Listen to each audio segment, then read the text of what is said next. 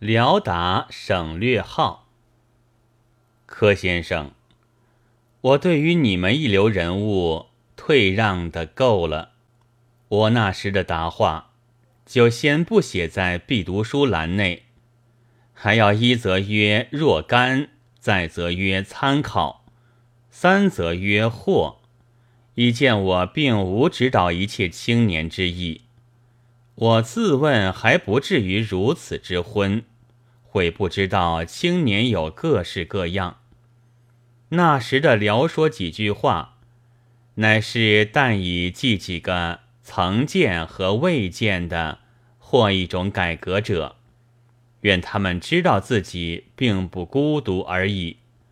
如先生者，倘不是为的指名叫了我，我就毫没有和你班谈的必要的。照你大作的上文看来，你的所谓省略号，该是卖国，到我死掉为止。中国被卖与否未可知，即使被卖，卖的是否是我也未可知。这是未来的事，我无需对你说废话。但有一节要请你明鉴：宋末明末宋掉了国家的时候，清朝割台湾、旅顺等地的时候，我都不在场。在场的也不如你所常听说似的，都是留学外国的博士、硕士。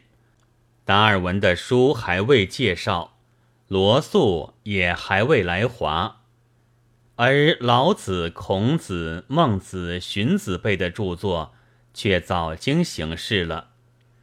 钱能训、伏击则有之，却并没有要废中国文字。你虽然自以为哈哈，我知道了，其实是连进时进地的事都很不了了的。你临末又说对于我的经验，真的百思不得其解。那么，你不是又将自己的判决取消了吗？判决一取消，你的大作就只剩了几个。啊哈！哎，微了。